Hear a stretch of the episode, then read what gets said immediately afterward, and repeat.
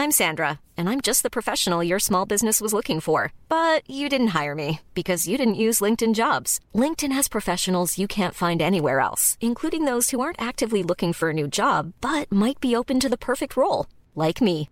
In a given month, over 70% of LinkedIn users don't visit other leading job sites. So if you're not looking on LinkedIn, you'll miss out on great candidates like Sandra. Start hiring professionals like a professional. Post your free job on linkedin.com/spoken today.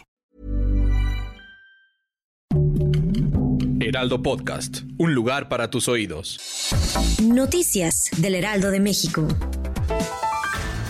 La Fiscalía General de la República puede solicitar orden de aprehensión contra Ignacio Mendoza Gandaria, exmando del CISEN por posibles delitos cometidos durante la investigación del caso Iguala. Este lunes se realizó la audiencia en el Centro Penal Federal del Reclusorio Sur ante el juez Felipe de Jesús Delgadillo Padierna, pero Mendoza Gandaria, adscrito al Centro Nacional de Inteligencia, no se presentó porque tiene COVID-19.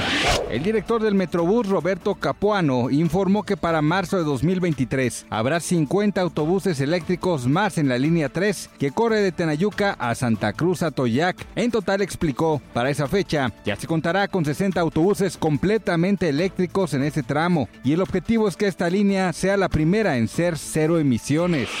Emmanuel Macron y su gobierno están analizando el decepcionante resultado obtenido en las legislativas de este domingo, en las que perdieron la mayoría absoluta y ante el riesgo que ven un bloqueo del país, van a tratar de convencer a los moderados en la oposición para sacar sus iniciativas.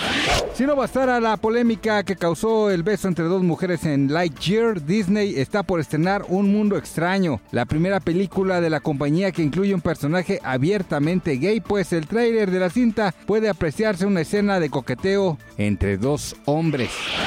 Gracias por escucharnos, les informó José Alberto García. Noticias del Heraldo de México.